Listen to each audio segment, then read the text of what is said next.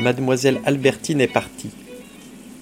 Comme la souffrance va plus loin en psychologie que la psychologie. Il y a un instant, en train de m'analyser, j'avais cru que cette séparation sans s'être revue était justement ce que je désirais. Et comparant la médiocrité des plaisirs que me donnait Albertine à la richesse des désirs qu'elle me privait de réaliser, je m'étais trouvé subtil, j'avais conclu que je ne voulais plus la voir, que je ne l'aimais plus. Mais ces mots, Mademoiselle Albertine est partie, venaient de produire dans mon cœur une souffrance telle que je sentais que je ne pourrais pas y résister plus longtemps. Ainsi, ce que j'avais cru n'être rien pour moi, c'était tout simplement toute ma vie. Comme on s'ignore. Il fallait faire cesser immédiatement ma souffrance, tendre pour moi-même, comme ma mère pour ma grand-mère mourante, je me disais, avec cette même bonne volonté qu'on a de ne pas laisser souffrir ce qu'on aime, et une seconde de patience, on va te trouver un remède. Sois tranquille, on ne va pas te laisser souffrir comme cela. Vous venez d'écouter les premières lignes de Albertine disparue de Marcel Proust. Au programme aujourd'hui, beaucoup de ouin-ouin et un peu de Figaro. Bienvenue dans la Voix des Lettres, épisode 53.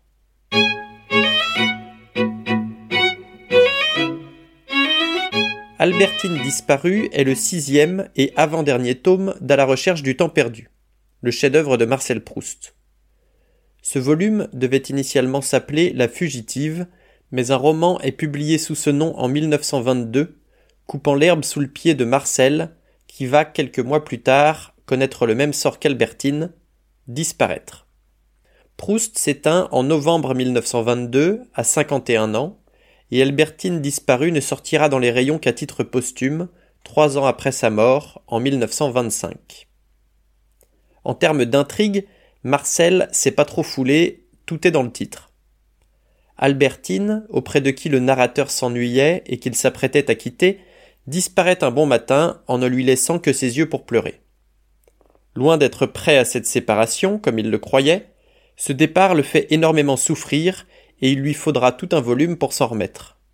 Mais n'anticipons pas sur son rétablissement et commençons par le commencement, la lettre d'Albertine. Mon ami, pardonnez-moi de ne pas avoir osé vous dire de vive voix les quelques mots qui vont suivre. Mais je suis si lâche, j'ai toujours eu si peur devant vous que, même en me forçant, je n'ai pas eu le courage de le faire. Voici ce que j'aurais dû vous dire. Entre nous, la vie est devenue impossible. Vous avez d'ailleurs vu par votre algarade de l'autre soir qu'il y avait quelque chose de changé dans nos rapports. Ce qui a pu s'arranger cette nuit-là deviendrait irréparable dans quelques jours. Il vaut donc mieux, puisque nous avons eu la chance de nous réconcilier, nous quitter bons amis. C'est pourquoi, mon chéri, je vous envoie ce mot, et je vous prie d'être assez bon pour me pardonner si je vous fais un peu de chagrin en pensant à l'immense que j'aurai. Mon cher grand, je ne veux pas devenir votre ennemi. Il me sera déjà assez dur de vous devenir peu à peu, et bien vite, indifférente. Aussi, ma décision étant irrévocable, avant de vous faire remettre cette lettre par Françoise, je lui aurais demandé mes malles. Adieu. Je vous laisse le meilleur de moi-même. Albertine. Si les lettres de rupture s'envoient aujourd'hui par Snap plutôt qu'écrites à la main sur papier blanc, le contenu n'a pas beaucoup varié en un siècle, tout comme la réaction de celui ou celle qu'on quitte. Dès qu'il apprend la nouvelle, le narrateur entre dans une phase de déni. Un déni de la rupture d'abord, tâchant de se persuader que c'est un malentendu et qu'Albertine reviendra très vite, peut-être dès le soir même du départ. Déni de la souffrance ensuite, comme on l'a entendu dans l'extrait qui ouvre l'épisode, où le narrateur estime qu'il ne doit pas autant souffrir et qu'il y a forcément à portée de main un remède pour l'apaiser mais l'histoire ne dit pas s'il a noyé son chagrin dans l'opium ou s'il s'est empiffré de Hagendas en regardant Love Actually avec sa best friend. Encore que, pour des raisons chronologiques, la première soit plus probable. Vient ensuite la colère contre Albertine, accompagnée d'un désir de vengeance. Il veut lui faire payer son départ en lui retirant les cadeaux qu'il lui a faits ou en lui montrant ceux qu'elle aurait pu avoir, ajoutant au bas de ses lettres, juste après votre cher et dévoué ami, un petit nananananer.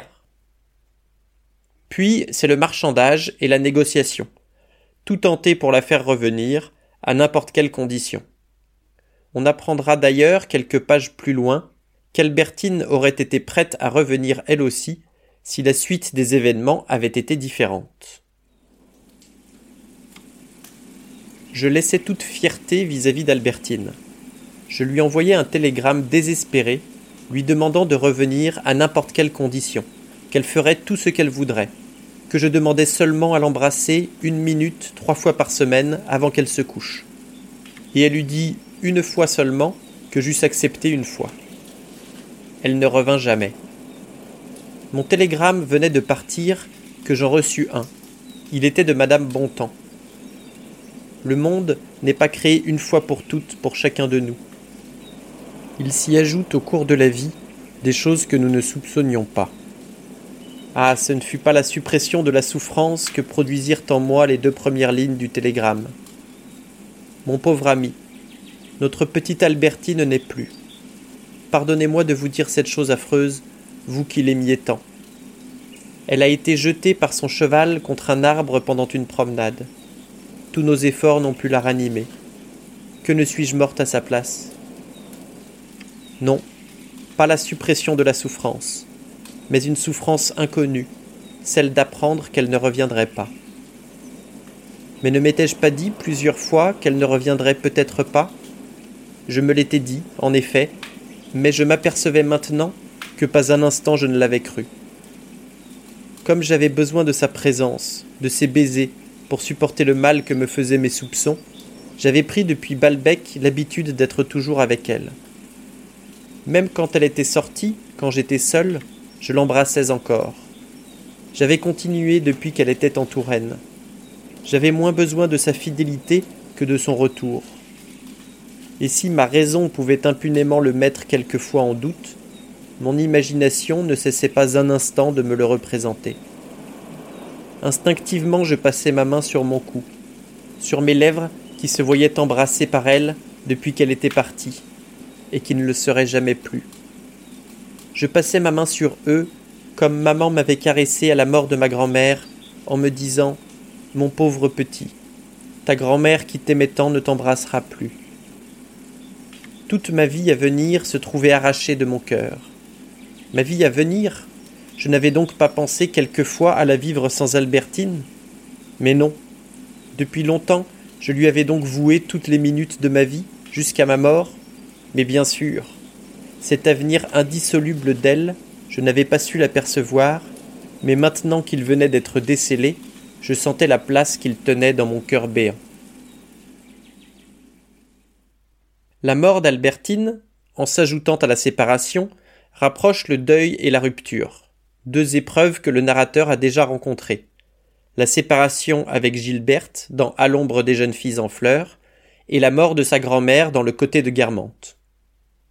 Albertine disparue est l'histoire intime d'une reconstruction, et si la trame rappelle les pages développement personnel de Voici, la plume est tout de même un petit peu plus agréable.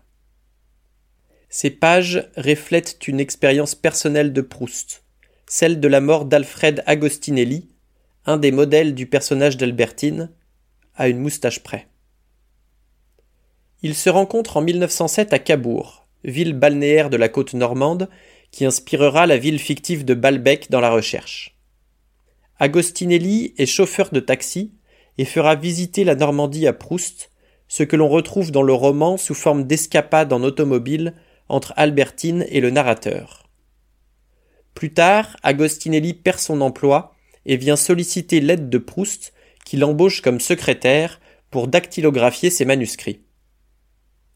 L'amour de Proust pour son secrétaire semble être à sens unique, et la fuite d'Agostinelli ressemble beaucoup à celle d'Albertine dans le roman. Agostinelli part à Monaco, Albertine en Touraine. Proust offre au premier un aéroplane pour le faire revenir, le narrateur offre un yacht à Albertine. Celle-ci meurt jeune dans un accident de cheval, tandis qu'Agostinelli disparaît dans un accident d'avion à 26 ans. Dans son cheminement vers le deuil, le narrateur fait de nombreuses réflexions, notamment sur le temps, qui annonce fatalement l'oubli et l'indifférence, alors qu'il recherche un passé perdu, celui où il vivait avec Albertine, celui où elle était encore vivante. La disparition de ma souffrance et de tout ce qu'elle emmenait avec elle me laissait diminuer comme souvent la guérison d'une maladie qui tenait dans notre vie une grande place. Sans doute c'est parce que les souvenirs ne restent pas toujours vrais que l'amour n'est pas éternel, et parce que la vie est faite du perpétuel renouvellement des cellules.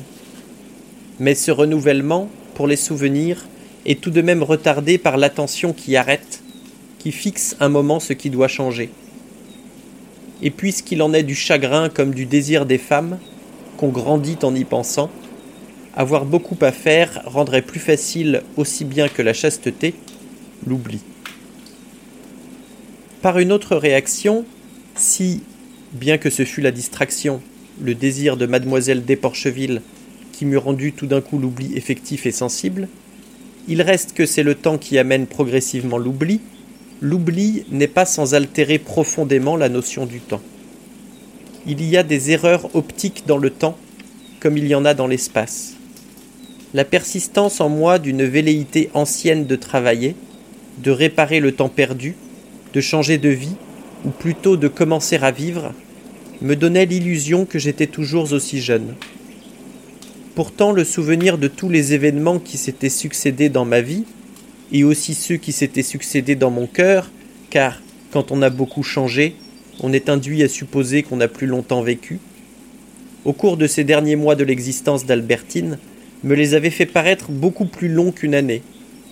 Et maintenant cet oubli de tant de choses, me séparant par des espaces vides, d'événements tout récents qu'il me faisait paraître anciens, puisque j'avais eu ce qu'on appelle le temps de les oublier, c'était son interpolation, fragmentée, irrégulière, au milieu de ma mémoire, comme une brume épaisse sur l'océan et qui supprime les points de repère des choses, qui détraquait, disloquait mon sentiment des distances dans le temps, là rétréci, ici distendu, et me faisait me croire tantôt beaucoup plus loin, tantôt beaucoup plus près des choses que je ne l'étais en réalité.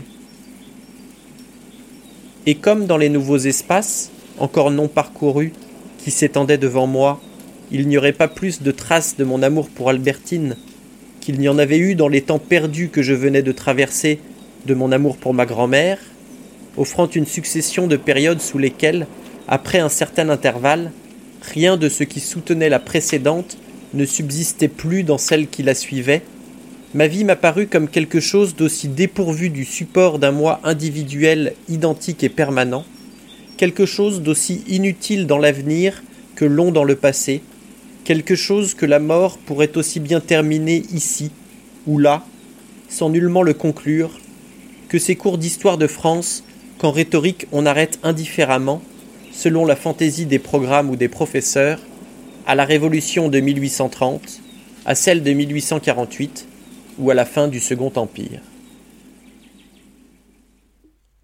À ce stade de l'épisode, vous vous demandez sûrement si Albertine disparue n'aurait pas pu s'appeler Ouin Ouin, la meuf que je persécutais s'est cassée. Si ça résume bien quelques centaines de pages, il y a aussi une seconde partie dans laquelle le narrateur tente de reprendre goût à la vie. C'est dans ce sixième volume qu'il partira enfin en voyage à Venise, dont il parle depuis le premier bouquin, et qui s'est bien fait attendre. Sans cesse repoussé, ce voyage fait écho au premier voyage à Balbec, dans À l'ombre des jeunes filles en fleurs, où le narrateur doit confronter ses attentes et son imagination à la décevante église de Balbec, presque persane. Quatre volumes plus tard, il déambule dans les rues de Venise, fait le tour des sculptures et peintures dont il a beaucoup entendu parler, en particulier par Swann, et visite tous les points d'intérêt de la ville, notamment la basilique Saint-Marc où il se rend à de nombreuses reprises et qui aura un rôle capital à jouer dans le septième et dernier tome. C'est à Venise qu'il apprend, par télégramme, le mariage de son ami Robert de Saint-Loup avec son ex Gilberte Swann, reliant ainsi le côté de Guermantes et le côté de chez Swann, deux promenades que faisait à Combray le jeune Marcel et qui occupait dans son esprit deux extrêmes irréconciliables. Albertine disparue se termine d'ailleurs sur une visite du narrateur à Gilberte dans le manoir de Tansonville, à travers les grilles duquel il était tombé amoureux de ses yeux dans les premières pages de la recherche. Cette visite est l'occasion de confidences et de révélations sur leur passé commun lors de longues promenades dans la campagne de Combray. En gros, ouin ouin, c'était mieux avant. Mais, au milieu de ce volume tantôt dépressif, tantôt mélancolique, on trouve quelques passages joyeux qui contrastent avec l'atmosphère principale. Quel peut bien être le sujet de tel passage? Je vous laisse le découvrir dans l'extrait qui va suivre. J'ouvris le Figaro. Quel ennui Justement, le premier article avait le même titre que celui que j'avais envoyé et qui n'avait pas paru. Mais pas seulement le même titre. Voici quelques mots absolument pareils. Cela, c'était trop fort. J'enverrais une protestation. Et j'entendais Françoise qui, indignée qu'on l'eût chassée de ma chambre, où elle considérait qu'elle avait ses grandes entrées, grommelait Si c'est pas malheureux, un enfant qu'on a vu naître. Je ne l'ai pas vu quand sa mère le faisait, bien sûr, mais quand je l'ai connu, pour bien dire, il n'y avait pas cinq ans qu'il était naquis. Mais ce n'était pas quelques mots, c'était tout. C'était ma signature. C'est mon article qui avait enfin paru. Mais ma pensée qui, peut-être déjà à cette époque, avait commencé à vieillir et à se fatiguer un peu, continua un instant encore à raisonner comme si elle n'avait pas compris que c'était mon article. Comme les vieillards qui sont obligés de terminer jusqu'au bout un mouvement commencé, même s'il est devenu inutile, même si un obstacle imprévu devant lequel il faudrait se retirer immédiatement le rend dangereux. Puis, je considérais le pain spirituel qu'est un journal, encore chaud et humide de la presse récente et du brouillard du matin où on le distribue dès l'aurore aux bonnes qui l'apportent à leur maître avec le café au lait. Pain miraculeux, multipliable, qui est à la fois un et dix mille, et reste le même pour chacun, tout en pénétrant à la fois, innombrable, dans toutes les maisons. Là où Albertine finit, littéralement, puisque je vous rappelle qu'un cheval l'a projeté comme une vulgaire fléchette contre le tronc d'un chêne bien dur, commence la carrière littéraire du narrateur. Cette vocation qu'il sentait étant enfant, que Bergotte a nourrie en complimentant son style littéraire, n'a rien produit pendant six volumes, jusqu'à la parution d'un article dans le Figaro. Au moment où son bonheur s'effondre, où il réalise qu'il ne reverra ni sa grand-mère ni Albertine, où les illusions qu'il avait enfant se dissipent peu à peu, il chérit d'autant plus ses souvenirs, seul témoin du passé. C'est pas trop tôt, Marcel. Il ne reste plus qu'un épisode, il était temps que tu te mettes à la recherche du temps perdu. C'est tout pour aujourd'hui, merci d'avoir écouté jusqu'à la fin. Si cela vous a plu, je vous invite à partager autour de vous, à me suivre sur les internets, et je vous donne rendez-vous dans quelques semaines pour un nouvel épisode de La Voix des Lettres.